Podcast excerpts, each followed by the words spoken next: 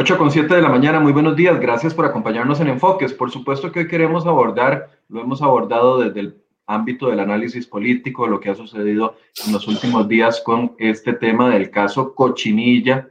Así le pusieron, no es culpa mía, si a usted no le gusta el nombre, la cochinilla es un insecto que se come las plantas desde, la, desde adentro y cuando ya se da cuenta la planta prácticamente está fallecida porque la carcomieron por dentro mientras eh, estaba viva y no se dio cuenta. Bueno, por eso es que le pusieron caso cochinilla, pero más allá de lo anecdótico que puede ser el nombre, la, la, el tema va avanzando. De hecho, hoy inicia, ahorita a las 8 y 30, en 20 minutos va a estar iniciando la audiencia que, que ya había pasado o iniciado el día de ayer, donde se van a definir las medidas cautelares para estas 30 personas eh, involucradas, entre ellos prácticamente la cabeza del CONAVI está metida en esto de lleno y también autoridades de otras instituciones. Ustedes comprenderán, la preocupación es grande, más desde el punto de vista de la cantidad de fondos públicos del que hablaba don Walter Espinosa, director del OIJ, 78 mil millones de colones. Eso no es cosa, no es cosa poca, no es poca cosa más bien. Y eh, me gustaría que hoy podamos abordar con la presidenta de la Asamblea Legislativa no solo la eventual conformación de otra comisión investigadora ya ahora para este caso en específico, sino también con la experiencia que tiene doña Silvia Hernández eh, cuando dirigió Hacendarios, que nos pueda también explicar cuáles son los controles que hay sobre los presupuestos, estos multimillonarios presupuestos y quién es el responsable de la verificación de estos presupuestos. Y por supuesto vamos a hablar de toda agenda legislativa que eh, no se detiene y que avanza en esta semana. Le doy los buenos días a doña Silvia y también a todas las personas que ya nos están acompañando en este momento. Doña Silvia, ¿cómo le va? Hola, muy buenos días, Michael, y muchísimas gracias por el espacio, por la oportunidad. Teníamos ya pendiente hace ratito compartir por acá, después de que usted me hiciera muy amablemente una invitación después del primero de mayo.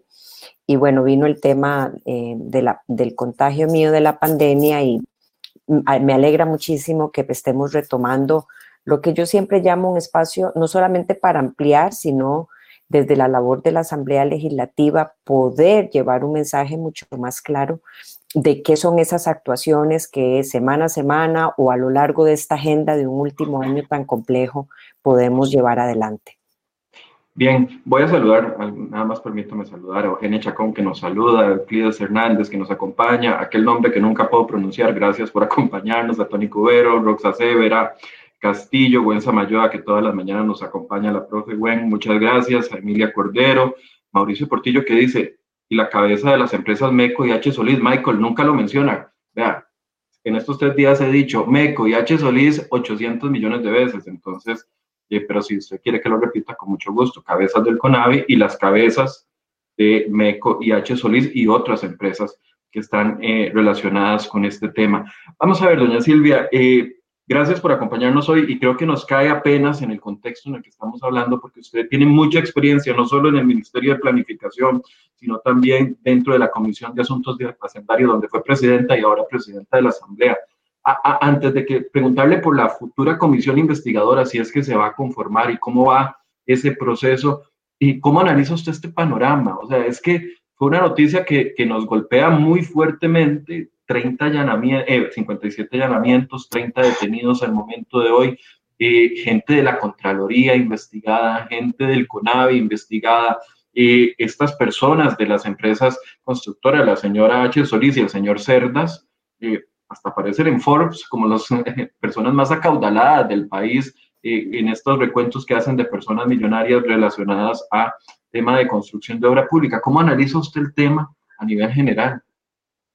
Sí, bueno, yo creo que lo señalado por el director del OIJ no se nos debe olvidar en el sentido de que es el caso más importante de delitos de cuello blanco de los últimos tiempos. A mí me parece que ese titular, ese enunciado es realmente drástico, es complejo para señalar la importancia que tiene este tema que se está discutiendo en la esfera pública de nuestro país.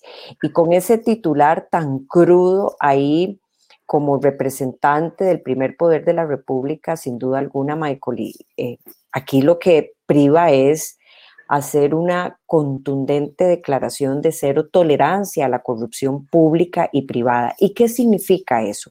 Porque probablemente hoy eh, la ciudadanía costarricense, y, asumo es el fondo de esa pregunta suya, eh, se despierta con un caso de esta magnitud que ese titular, insisto, esas palabras de el director del OIJ, realmente lo que él denomina ese caso de corrupción más grande y de delitos que hayamos tenido, no es un tema menor. De manera tal que em, ahí mi, mi, elemento, yo, yo enfocaría dos cosas, Michael. Primero, la ciudadanía costarricense, más allá del repudio, de la preocupación genuina, es cómo nos vamos a ocupar cómo nos vamos a ocupar desde el Estado a darle mucho más herramientas a poder atacar este tipo de delitos, este tipo de corrupción, si lo que hemos alcanzado a la fecha es suficiente, si hay todavía vacíos que llenar. En otras palabras, Costa Rica no solamente quiere saber que se logra por el Estado mismo hacer un ejercicio de pesos y contrapesos, porque eso no se nos puede olvidar. La institucionalidad de este país de alguna forma asume una responsabilidad y funciona. De lo contrario, no estaríamos teniendo en evidencia un delito de este tipo, no estaría el OIJ después de dos años de investigación poniendo en la palestra pública lo que ha sucedido. Entonces, ahí mi, mi argumento de fondo es que hay una institucionalidad, una parte de la institucionalidad costarricense que sin duda alguna está funcionando y eso ha hecho que se reaccione con estos ejercicios de pesos y contrapesos que sí funcionan. Entonces, no es eh, un Estado fallido en términos generales lo que se enfrenta en este momento. De lo contrario, insisto, no tendríamos sobre la mesa este tipo de denuncias, este tipo de investigación que el propio organismo de investigación judicial y el Ministerio Público ponen a la mesa. Sin embargo, Costa Rica no se quiere quedar con eso y ahí es donde quiero hacer mayor énfasis. Em, y mucho fundamentado en las palabras y en las reacciones que tiene el Ejecutivo en este caso de mayor corrupción, ¿verdad? Por eso ese titular, ese enunciado, esa forma de escribirlo por parte del OIJ, lo que nos dice es, bueno, pero ¿qué sigue? ¿O qué falta?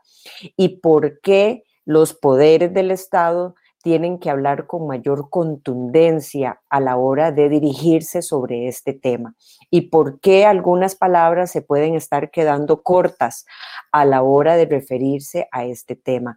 Y ahí eh, a mí me parece, o por lo menos yo tengo una enorme expectativa que desde la Asamblea Legislativa, desde el rol que por lo menos a mí me toca coordinar, hagamos una vasta reflexión no solamente de la comisión o del mecanismo que se va a seguir para investigar esto, sino que se propone, qué hace falta, cuáles son esos vacíos. Eh, hace mucho tiempo, Michael, en su programa y en diferentes espacios, Costa Rica tuvo una discusión muy grande del valor de ingresar a la OCDE yo estaría desde el Ejecutivo tocando puertas de forma urgente para tener inventariado cuáles son aquellos temas en los que todavía tenemos un vacío como país. Esa es la gracia de llegar a un organismo de este tipo. Esa es la gracia de encontrarnos ante un organismo que propicia la ética y las buenas prácticas en temas anticorrupción, lavado de capitales, que viene en el tema de decomisos, en el tema de bienes, en el tema irregular, por ejemplo, de contrataciones. Si la ley de contratación pública que esta Asamblea Legislativa aprobó de forma reciente y establece 18 meses para implementarla, ¿qué podemos hacer como Estado costarricense para que esa reglamentación y esa implementación se dé muchísimo más rápido que ese tiempo? Porque entonces hay una sensación de que lo que se pone sobre la mesa es una investigación que hay que aplaudir, que hay que celebrar, que es sinónimo de que el Estado no es un Estado fallido, pero que al mismo tiempo hay mecanismos que fortalecen que estas situaciones no ocurran. que esa tolerancia o esa cero tolerancia en lo público y en lo privado se materialice en acciones. Esta norma de contratación administrativa o contratación pública no solamente ordena a todas las instituciones en un solo marco normativo que va a facilitar transparencia, control, seguridad, pero sobre todo lo que hace es que obligatoriamente tengan que licitar públicamente en un único sistema, en un único portal. Y valor agregado que tiene esta ley. ¿Por qué no tenemos una discusión de este tipo? ¿Por qué no estamos diciendo qué vacíos todavía tiene el país para combatir eh, el tema, por ejemplo, del cohecho o el soborno? Si las leyes que aprobamos desde el ingreso a la OCDE, que que, conozco muy bien como parte de esa comisión, bastan o todavía hay algo. Si puede llegar la OCDE a hacernos una evaluación en el cortísimo plazo y diseñar una ruta de vacíos con alguna noción de imparcialidad sobre la mesa. Entonces, yo, yo sí creo y hago un llamado desde la misma institucionalidad de la Asamblea Legislativa de que los poderes del Estado están llamados en medio de esta situación a también darle algunas respuestas concretas a la ciudadanía de cómo se evita que estos casos se vuelvan a repetir, no solo investigar eh, por qué sucedieron. Doña Silvia, ah, hoy dábamos a conocer de que ustedes pronto van a conocer, eh, bueno, primero en Hacendarios y después en el plenario, el cuarto presupuesto extraordinario que incluye una partida enorme para el CONAVI, para el MOP, y también para el Consejo Nacional de Concesiones. No tengo claro si el dato es específicamente un presupuesto extraordinario por 47 mil millones o es más. No, no, tengo claro cuánto es el monto. Tiene la razón. El cuarto presupuesto extraordinario por 47 mil millones, en donde el grueso más importante de este presupuesto va para el CONAVI. Eh, aquí es donde quería, perdón, perdón que le interrumpa, aquí es donde quería hacerle la pregunta. Entramos a esa, ustedes tendrán esa discusión entre manos, a tres días eh, de, que, de que esté muy fresco esta situación, donde el director del el OIJ ha hablado de 78 mil millones en malversación de fondos. O sea, cómo los ciudadanos, los periodistas, los actores que no somos políticos, podemos confiar en que esos 47 mil millones se van a ejecutar bien, sabiendo de que primero, muchas de las obras a donde van destinados esos montos, eh, hay que decirlo así, está para H. Solís y para MECO. Y, y, entonces, claro, e, está toda esta duda. Por un lado, uno no quiere que se detengan las obras, porque estamos deseando ver circunvalación terminada o, o los que vivimos aquí en Heredia, terminar de ver la obra que están haciendo en la Ruta 32, que lleva paralizado varios meses y que ahí vienen 1.700 millones para eso. Pero aquí yo me siento como en una ambivalencia en que no sé qué pensar. Si sería bueno detener todo y esperar hasta que, hasta que avance la investigación, si, si hubo malversación de fondos, eh, con, ayuda de estas empresas, suspender la contratación administrativa con ellos. O sea, aquí no, no sé si me logro explicar, hay, hay como un, un desencanto y saber que se le va a meter más plata al MOB, siendo el desastre que es en este momento, eh, es muy complicado. ¿Cómo lo analiza usted?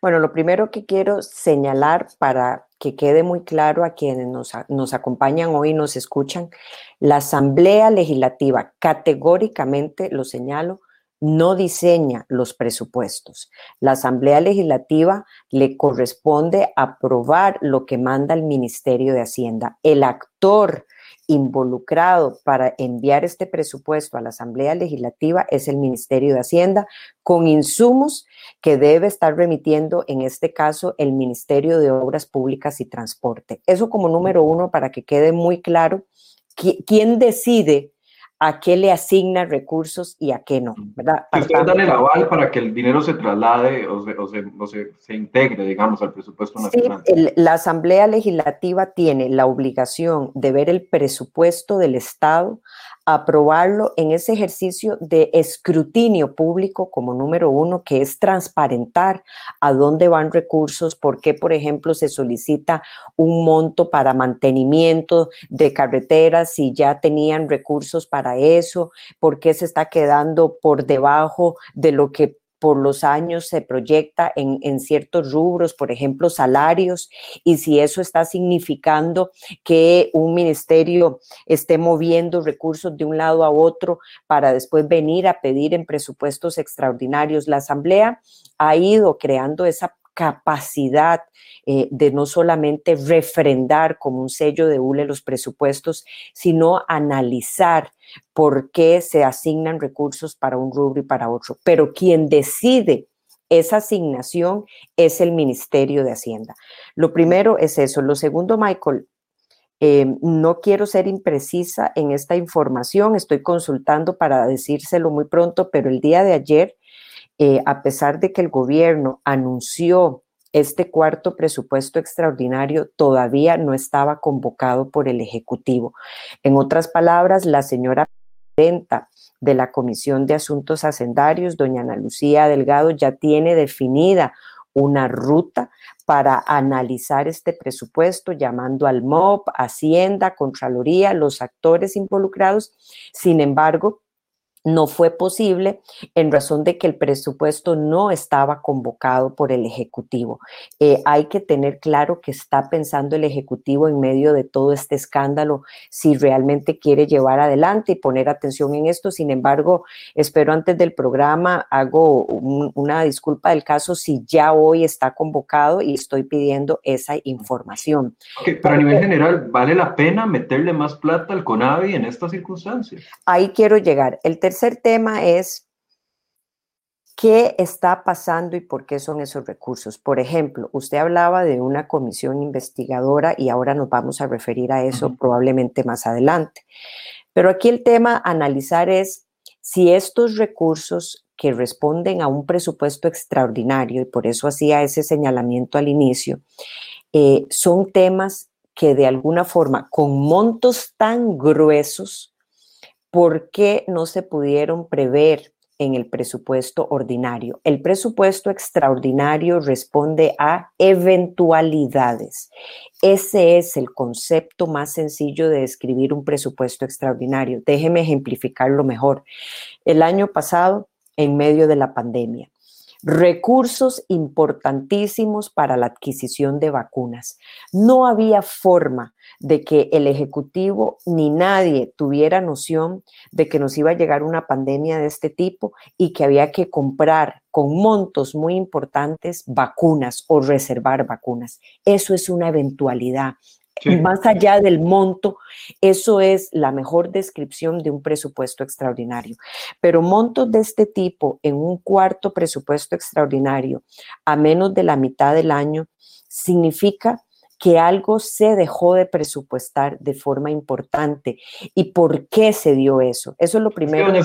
perdón, que le interrumpa, pero es que este es el mismo cuento que hemos hablado los, los, años anteriores, que el Ejecutivo manda un presupuesto recortado para quedar bien a la hora y decirse entonces en todos los titulares, eh, hicimos el presupuesto más austero de yo no sé cuánto, pero a, la gente se le olvida que después vienen cuatro, cinco, seis presupuestos y termina siendo inflado. Entonces, aquí yo, yo lo entiendo lo que usted me está diciendo. Es como que me envíen a mí un presupuesto para todos los gastos de la casa y se les olvide incluir el pago de la luz o se les olvide incluir el pago del agua, los impuestos municipales, o el alquiler. Que, el alquiler, exacto. O sea, y, y, aquí es donde, por eso le preguntaba sobre la conveniencia o no en estas, y, la ambivalencia que uno siente, ¿verdad? Porque por un lado, si no se aprueba el presupuesto, entonces nos dicen no se, no se terminan las obras que están en ejecución. Y por otro lado, uno dice, meterle plata a ese canasto corrupto que es el CONAVI en este momento, es muy complicado. Sí, vamos a ver, no se vale, Michael, siendo muy objetiva, no se vale que la obra pública se detenga eh, en medio de un escándalo de corrupción y yo estoy segura que compartimos ese anunciado. Yo preferiría que esta discusión parta y estoy segura que quienes integran esa comisión, por la experiencia que ya han tenido, lo primero que van a estar corroborando es por qué estos recursos faltaron. Por ejemplo, eh, hay temas en donde probablemente en la supervisión de la Ruta 32, por poner un ejemplo de una carretera de enorme magnitud, en donde el Estado también, a pesar de estar siendo ya una ruta que se está trabajando, que se ha contratado a una empresa para llevarlo adelante, el Estado tiene que hacer una serie de obras de... Eh, apoyo a la construcción de esa carretera y mucho de eso pasa por la supervisión. Como la ruta está sufriendo atrasos importantes, muy probablemente es parte de lo que haya que revisar es, por ejemplo, por ejemplo, si en el atraso de esos recursos se mueven recursos de un lado a otro para después eh, después complementar o después sustituir. Ese tipo de análisis y de preguntas antes de yo poderle señalar si estos recursos son importantes o no, es la labor que va a hacer la comisión. Y por eso es importantísimo que el jerarca del MOP, el jerarca de Hacienda, asistan a esa comisión como ya ellos lo definieron, como ruta ya definida para que claramente justifique, primero, el monto, por qué no vino desde el inicio, y segundo, si es que se movieron recursos que eran para unos temas y posteriormente hay que compensar.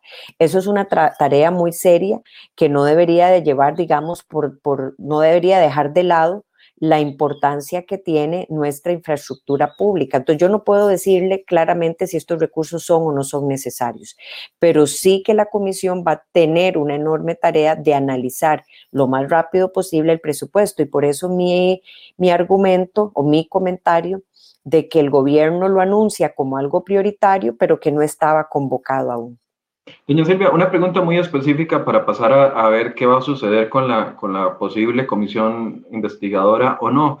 Eh, cuando don Camilo Saldarriaga, que es la mano derecha, era la mano derecha, probablemente lo siga siendo del presidente, ya no dentro, de la, dentro del Congreso, eh, perdón, dentro de Casa Presidencial, pero cuando él da su explicación, eh, dijo dos, dos, datos que a él lo investigan porque monitorea las transferencias de la Tesorería Nacional a instituciones públicas como el CONAVI, que es una labor que le asignaron a él, y la otra por la elaboración de presupuestos extraordinarios y su envío al Congreso. Estoy leyendo literalmente lo que dijo don Camilo Saldarriaga. A mí me llamó mucho la atención eso porque yo no sabía que los presupuestos extraordinarios se ejecutaban desde casa presidencial. Eso es una, eso es común. No, eso, eh, por supuesto que no es común. Yo presumo, presumo que él se está refiriendo al presupuesto institucional que tiene en la Casa Presidencial de la Presidencia. Por supuesto que sus declaraciones son muy, muy generales y eh, deja todo tipo de dudas como esa que usted eh, muy claramente está señalando. Yo presumo, desde la experiencia, inclusive pongo un ejemplo para que entendamos.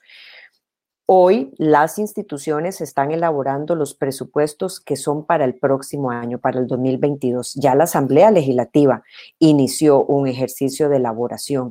Más allá de que los diputados tengamos que aprobarlo a partir del primero de septiembre, hay una etapa preparatoria. Entonces, que la Asamblea tiene que poner cuánto en electricidad, todo eso que usted decía, cuánto en mantenimiento de limpieza, cuánto en pago de salarios, cuánto en pago de cesantías, etcétera, etcétera, lo que conforma un presupuesto.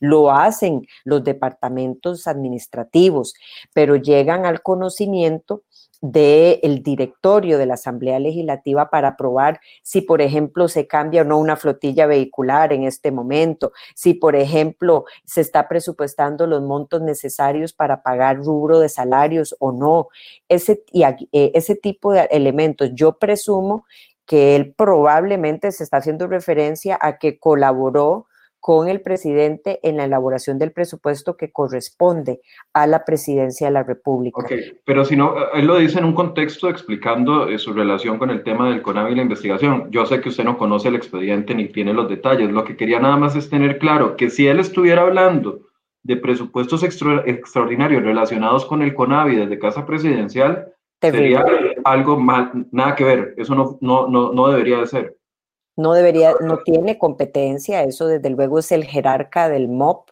con todo su equipo de trabajo y el Ministerio de Hacienda, el actor responsable de remitir, analizar y remitir, elaborar el presupuesto, número uno, elaborar el presupuesto eh, y remitirlo a la Asamblea Legislativa. Ok, doña Silvia, eh, ¿qué, qué, es necesario? Eh, bueno, primero, ¿ve conveniente la creación de otra comisión investigadora especial, en este caso, para este tema en específico del caso Cochinilla? ¿Qué, cómo lo analiza usted eh, como diputada y como presidenta del Congreso? Y en una segunda pregunta, ¿cuáles serían los pasos para esto? Yo sé que mañana se van a reunir los jefes de fracción y van a tomar una determinación, pero podría darnos un panorama sobre esto. ¿Ve conveniente a menos de un año, bueno, sí, menos de un año de que se cree una, de que ustedes terminen eh, gestiones de que se cree una nueva comisión investigadora, sabiendo de que ya acaba de crearse la del narcotráfico? Sí, eh, la pregunta tiene dos trasfondos. Primero, volvamos al titular o a la situación que está viviendo el país. Y hago titular meramente porque a mí esas palabras del director del OIJ me parecen de un simbolismo muy, muy potente de lo que significa esta situación que está investigándose en este momento. ¿Eso que, que lleva adelante? Que la asamblea es el espacio natural, para el ejercicio de pesos y contrapesos, del control político. Y cualquiera que nos escuche diría, bueno, pero esto ya está en investigación, ¿qué más puede hacer la Asamblea Legislativa? Eh, flaco favor haría una Asamblea Legislativa en simple y sencillamente decir, bueno, ni siquiera hablemos del tema. Eso no va a suceder porque claramente usted puso hoy sobre la mesa que una de las acciones es inclusive la aprobación de los presupuestos. Entonces, aquí hay una discusión hasta de competencia dentro de la Asamblea Legislativa. Dicho eso, lo que hay que habilitar es cuál es el mejor mecanismo para que la Asamblea Legislativa no solamente lleve adelante control político, denuncias, pero sobre todo propuestas que es mi punto para evitar que esto vuelva a suceder. Y ahora sí, entrando por el fondo de la pregunta, si es a través de una nueva comisión, por supuesto que esa es una voluntad que habrá que definirse. El día de mañana se va a votar, conocer la moción.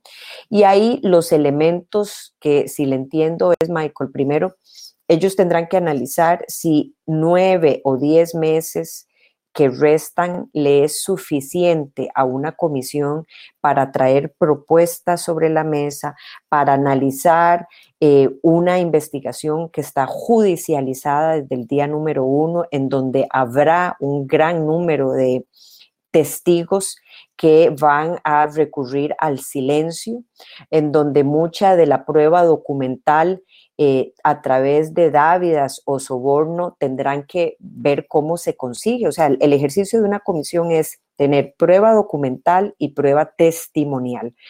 Eso no exime, y aquí sí quiero hacer mucho énfasis, no exime la importancia que tiene el tema. Y si, si es a través de una comisión nueva, sus integrantes tendrán que definir una ruta de trabajo muy clara de cómo lograr acceder a esa prueba testimonial y documental, si el plazo les va a alcanzar para eso y además qué otros elementos en los objetivos de esa comisión podrían darle a Costa Rica, además respuestas concretas para evitar que esto vuelva a suceder a través de legislatura o de otro tipo de recomendaciones.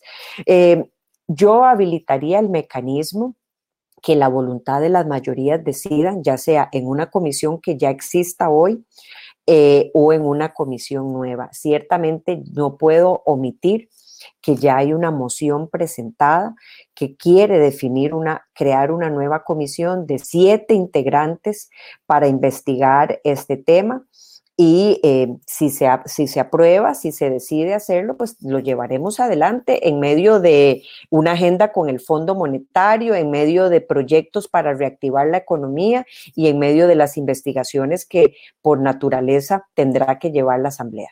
La opción B sería hacerlo dentro de la Comisión de, de Control de Ingreso y Gasto Público. Hay varias opciones B debería de ser por un, por un asunto donde el grueso, pero no es el único tema, es la malversación de fondos, es la Comisión de Ingreso y Gasto. Yo también sé que los diputados tienen su valoración interna que no es menor y es cuántos expedientes de investigación tiene esa comisión. Recordemos, Michael, por poner un ejemplo que se me viene rapidísimo a la memoria, solo en el tema del ICE tienen tres expedientes en investigación abiertos, sumado la caja? Sumado al tema de la caja y compras de la caja de forma irregular, que también no es para nada un tema menor. El otro argumento es la posibilidad que han planteado algunos compañeros de que la Comisión de Infraestructura lleve adelante esa investigación. Ya es una comisión creada en la Asamblea Legislativa, tiene diputados eh, en, en, esa labor, digamos, de análisis y supervisión de la obra y de la infraestructura, pero además conocen por la formación de quienes están ahí eh, cómo se hacen estos procesos de contratación, licitación, etcétera. Ahí hay varias alternativas que por lo menos rápidamente se vislumbran y la otra es la creación de esta comisión, que yo tampoco niego que no abraza bastantes voluntades para crearla. Ocuparía 38 eh, votos, doña Silvia. Ocuparía 38 votos y la labor más importante después de ese abrazo de 38 votos para crearla es quiénes la van a integrar. ¿verdad? Porque en el mundo del, deseo genuino, pero sobre todo de las competencias de supervisión, de control político, de denuncia, que tiene la Asamblea Legislativa, máxime que puede empezar con análisis de presupuestos y qué sucedió con las asignaciones de esos recursos, lo cierto del caso es que eh, los diputados también tendrán que hacer un ejercicio de en cuántas comisiones están al día de hoy, ya a un tercer año. Entonces, probablemente habrán diputados que tengan un deseo genuino de colaborar en una investigación de este tipo, pero que no puedan, eh, por la cantidad de comisiones en las que ya hoy están, asumir esa labor. Pero es que además es un año irregular, digamos, de aquí al 30 de abril del próximo año podríamos catalogarlo como irregular en el sentido de los tiempos. Ya ustedes aprobaron las vacaciones de medio periodo, las vacaciones de fin de año, el receso previo a las elecciones. O sea, no es que todo, no, no, no es que cuentan con los 10 o 11 meses que estamos, no sé ni qué mes junio, de junio a abril, eh, no cuentan con los 10 meses eh, exactos, digamos, para poder llevar a cabo una, una, investigación que en principio tiene 30 personas detenidas y 40 personas más que decía el director del OIJ involucrados. O sea, básicamente sería eh, de un trabajo 24/7 si quisieran sacar un informe antes del 30 de, de, de abril del próximo año. Ok, e, e, eso, eso no es un tema menor. Eh, túmele además la agenda que hoy está sobre este último año, ¿verdad? Que era lo que yo decía. hay una discusión muy fuerte de qué va a pasar con los proyectos del Fondo Monetario Internacional, de cómo avanzar en ese tema.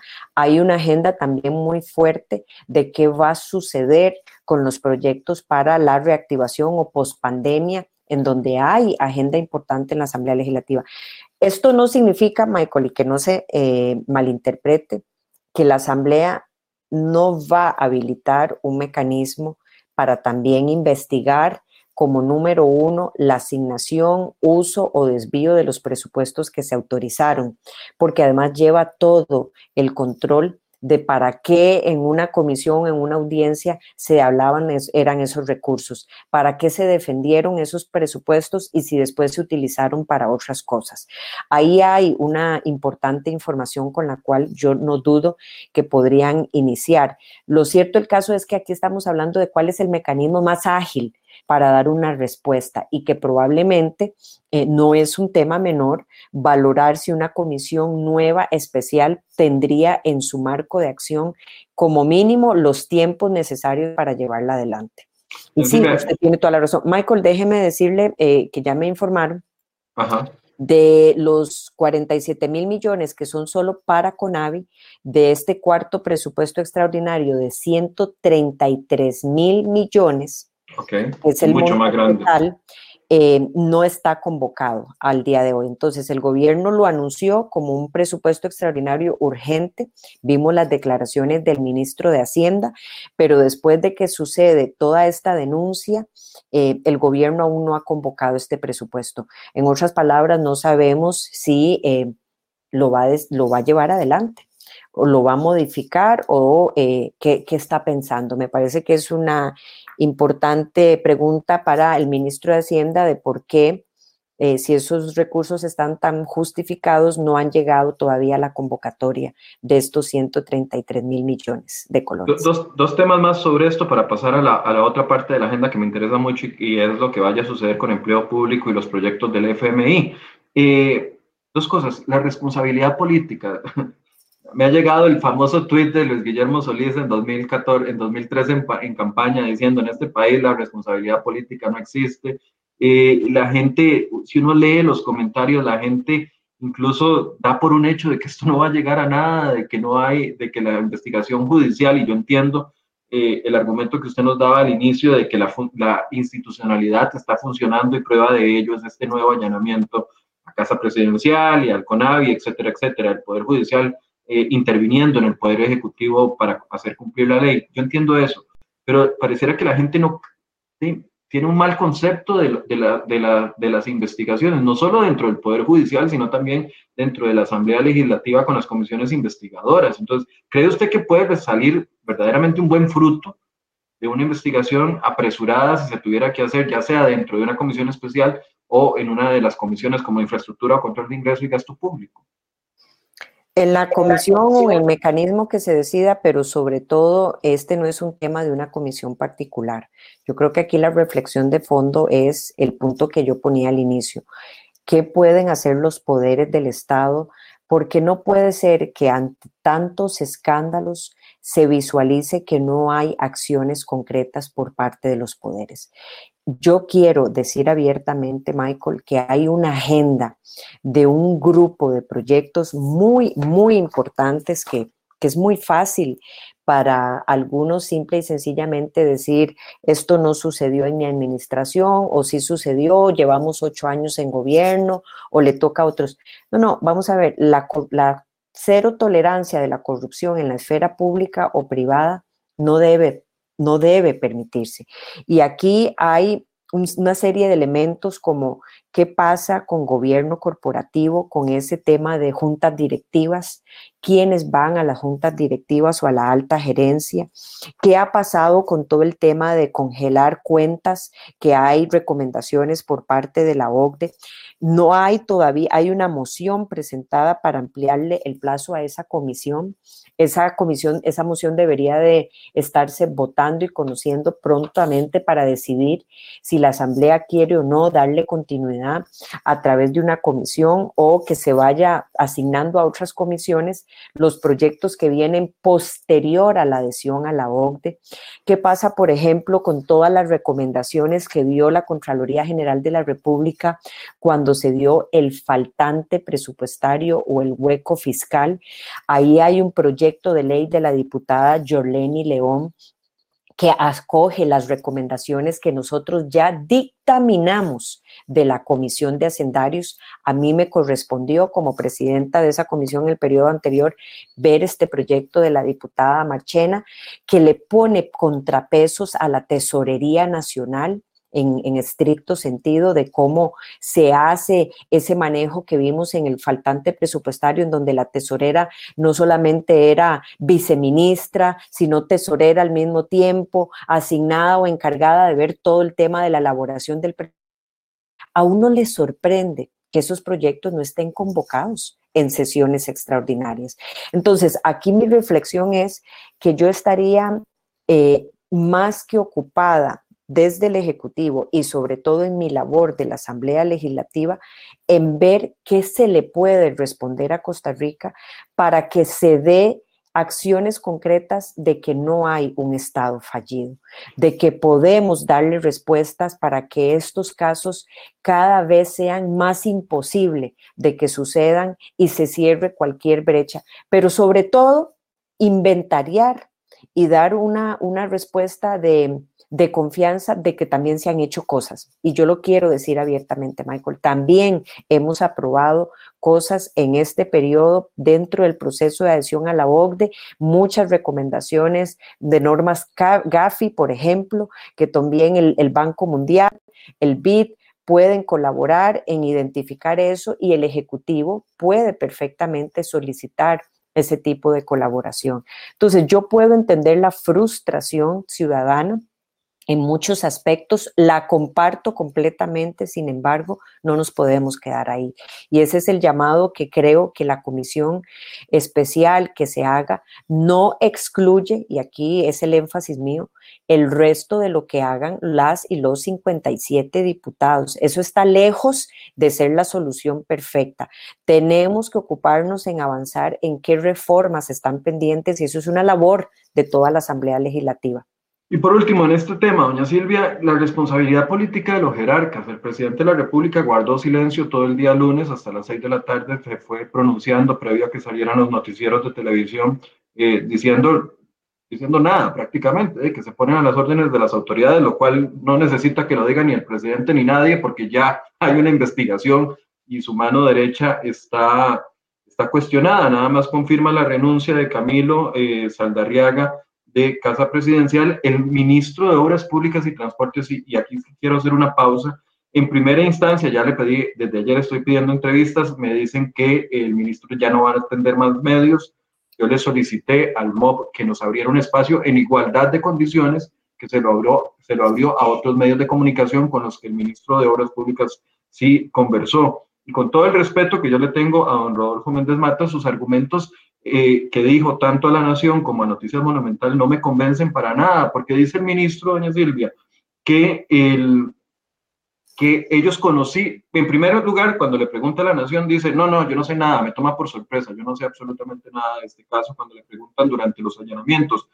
En la tarde corrige su versión y dice, no, no, no, yo sí sabía y me puse a las órdenes de las autoridades en, en, en ese momento pero ese momento fue 2018. Ya nosotros habíamos dado a conocer desde 2018, marzo, de la, de la asignación a estas dos empresas y, ayer le comenté a la gente y les puse, eh, les puse las notas de marzo y de mayo del 2018, previo a que empezara este periodo, donde ya se había conocido de que había una denuncia penal porque le habían asignado todos los contratos de conservación, la administración Solís Rivera, desde el 2017 hasta el 2021 a estas dos empresas, 250 mil millones repartidos entre dos empresas, una 102 mil millones y otra 108 mil millones. Y el ministro dice, ya conocía, pero no sé, si ya el ministro conocía desde marzo del 2018 de que existía denuncia por este tema, ¿por qué siguen contratando estas empresas? O sea, ¿dónde está la responsabilidad política de durante tres años el MOB contratando, haciendo contratos, refrendando contratos eh, vía Conavi con estas empresas y sabían que sus dueños supuestamente de una u otra forma estaban pagando dádivas, que es que no, no sé dónde queda la responsabilidad política de, de estos dos personajes que, que, tienen que responder algo al país más de lo que, lo que han dicho hasta el momento. Eh, yo no tengo, no tengo, duda de la importancia de que en medio de una, en un escándalo como este, el, el Ejecutivo no se permita una vez más guardar silencio. Y entiendo que ese es el punto de fondo en el sentido de que estamos hablando de magnitudes de recursos y de eh, corrupción y por eso el, ese enunciado del OIJ lo empezamos y lo vamos a terminar y, y es muy claro. Yo creo que aquí el tema de transparentar y de no guardar silencio ante los hechos que han sucedido es vital. No, no debería de permitirse el Ejecutivo que esa siga siendo eh, la bandera con la que quieren además llevar este tema. Sobre las declaraciones que dio el ministro de Obras Públicas, eh, en principio sí, contradictorias, me parece que don Rodolfo es el único llamado a aclarar eh, que esas aclaraciones no siempre pasan por necesariamente dar eh, conferencias o estar implicando, me parece que sería muy claro que él pueda corroborar cómo él, eh, desde, desde el momento en que él señala, envió notas para el Ministerio Público para ponerse, para que se solicitó que se abriera una investigación, solicitó a la Contraloría que se abriera una investigación. Me parece que eso lo dejaría él eh, con, con muchísima claridad en la evidencia de que ciertamente yo no tengo cómo, ni por qué, ni lo voy a hacer dudar eh, de las declaraciones de don Rodolfo. Pero me parece que ahí eh, claramente no, de, no se puede negar que él dijo una cosa y después otra y es parte del proceso de investigación que se llevará adelante y de las responsabilidades de eh, transparentar muchísimo más cómo es que se llevó adelante esa denuncia. No dudo que el Ministerio Público lo tendrá. Es claro que en este momento al Poder Judicial le compete resolver este caso de corrupción y que se sienten las responsabilidades y en ese debido proceso que estará siguiendo, eh, Costa Rica irá teniendo mucho más información eh, de quienes entre todos los detenidos y los involucrados, por muchas razones, por estar a la cabeza de una institución, no necesariamente un parte de ese, de, de, de ese grupo, digamos, de personas, sino que al hoy ostentar esa jerarquía es también llamado a dar responsabilidad, información. Ciertamente, el ministro del MOP dijo que él conversó con el OIJ, que fue en una reunión que dio esa información, no lo hizo por escrito, eso es por lo menos lo que uno entiende de lo que ha podido leer y eh, él tendrá que esclarecer de qué forma es que colaboró con el OIJ en esta investigación, eh, cómo lo hizo, si presentó alguna denuncia puntual, alguna solicitud de investigación y creo que eso será parte del proceso que, irá saliendo. Desconozco, Michael, em, por qué es que se dan, digamos, estos em, argumentos contradictorios de don Rodolfo. Doña Silvia, ¿se va a aprobar empleo público mañana? Mm, yo la respuesta se la puedo dar en relación a cuántos diputados están todavía en el uso de la palabra. Em, lo que puedo señalar claramente es lo siguiente, la Asamblea definió un mecanismo en donde la el único proyecto que se discute hasta su votación es empleo público.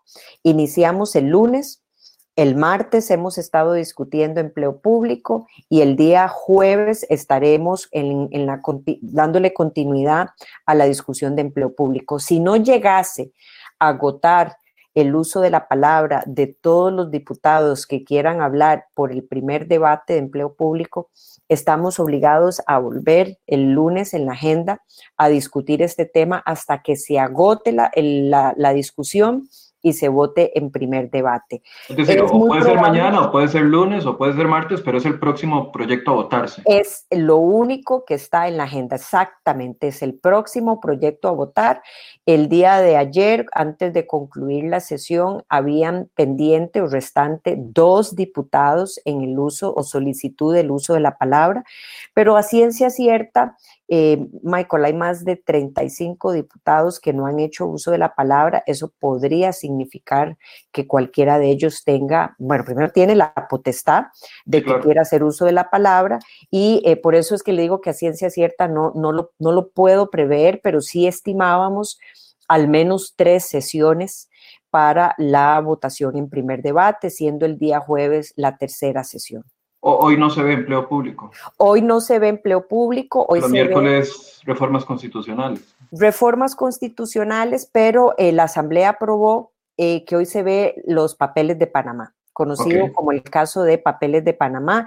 Y tal vez de forma muy rápida, por el tiempo que nos queda, si usted me lo permite, Michael, porque hay mucha gente que pregunta, ¿por qué la Asamblea Legislativa desempolvó este tema de los papeles de Panamá cuatro años después? Que qué populistas, que si quieren ver este tema. No, eso no es así.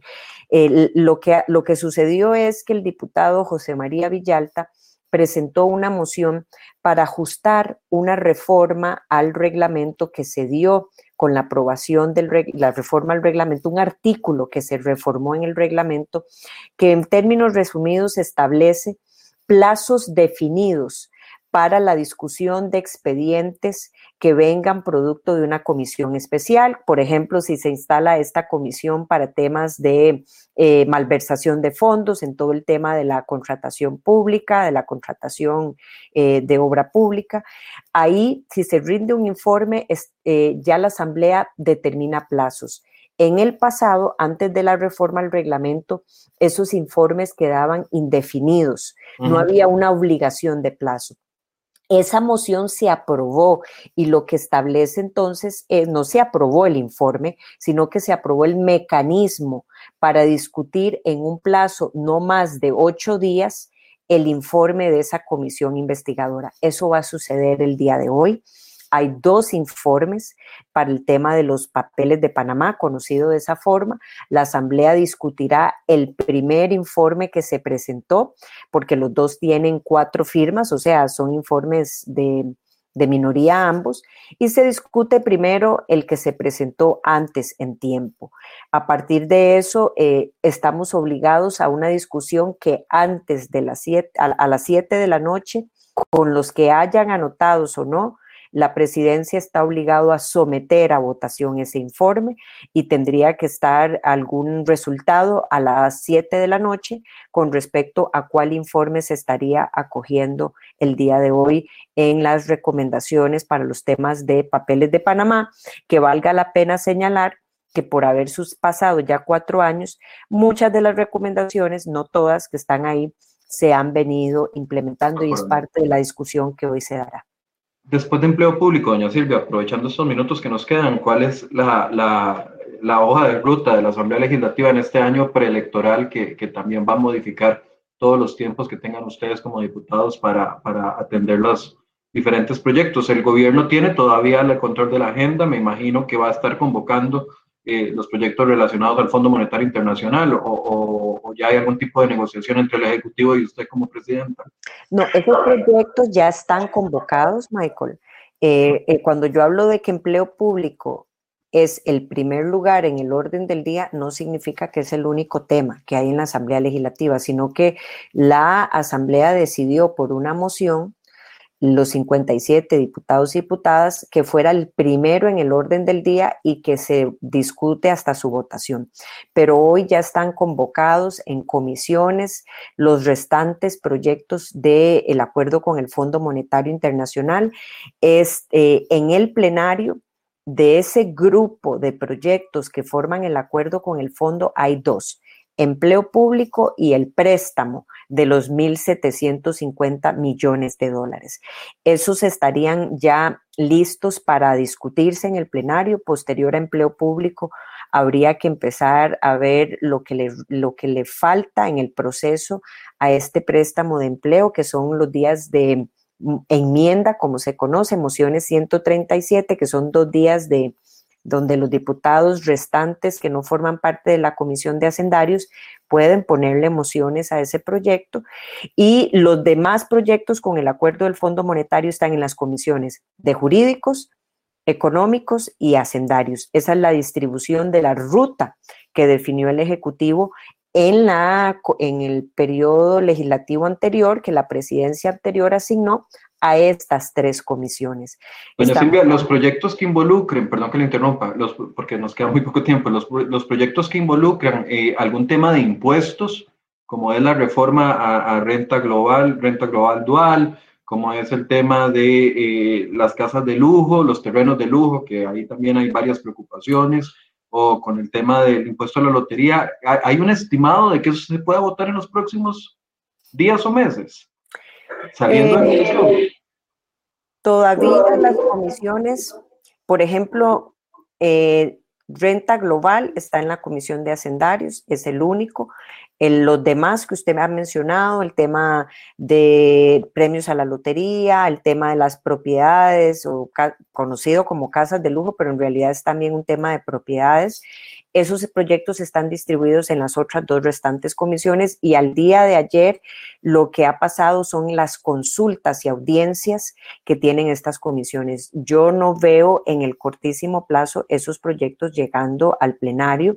Sin embargo, Quiero señalar que las comisiones tienen la potestad, así como lo hace el plenario, de poner ese proyecto en el primero en el orden del día para acelerar la discusión, número uno. Y número dos, Michael, en sesiones extraordinarias, el gobierno también en su discurso de querer llevar la agenda como prioridad, podría tener solamente esos proyectos convocados en las comisiones respectivas o negociar con las presidencias de esas comisiones una ruta para acelerar muchísimo más la discusión en las comisiones respectivas de esos proyectos. Esa es una labor que debe de liderar, no solamente de cómo acelerarlo, sino cómo acompañar estas comisiones para que si requieren de textos sustitutivos, de transformaciones, Hacienda esté muy de la mano apoyando este proceso. Para Pero no se puede estimar, digamos, que en dos, tres, cuatro meses se estaría votando o se estaría ya discutiendo en plenario algunos de esos proyectos de impuestos que, que tienen a la gente muy preocupada.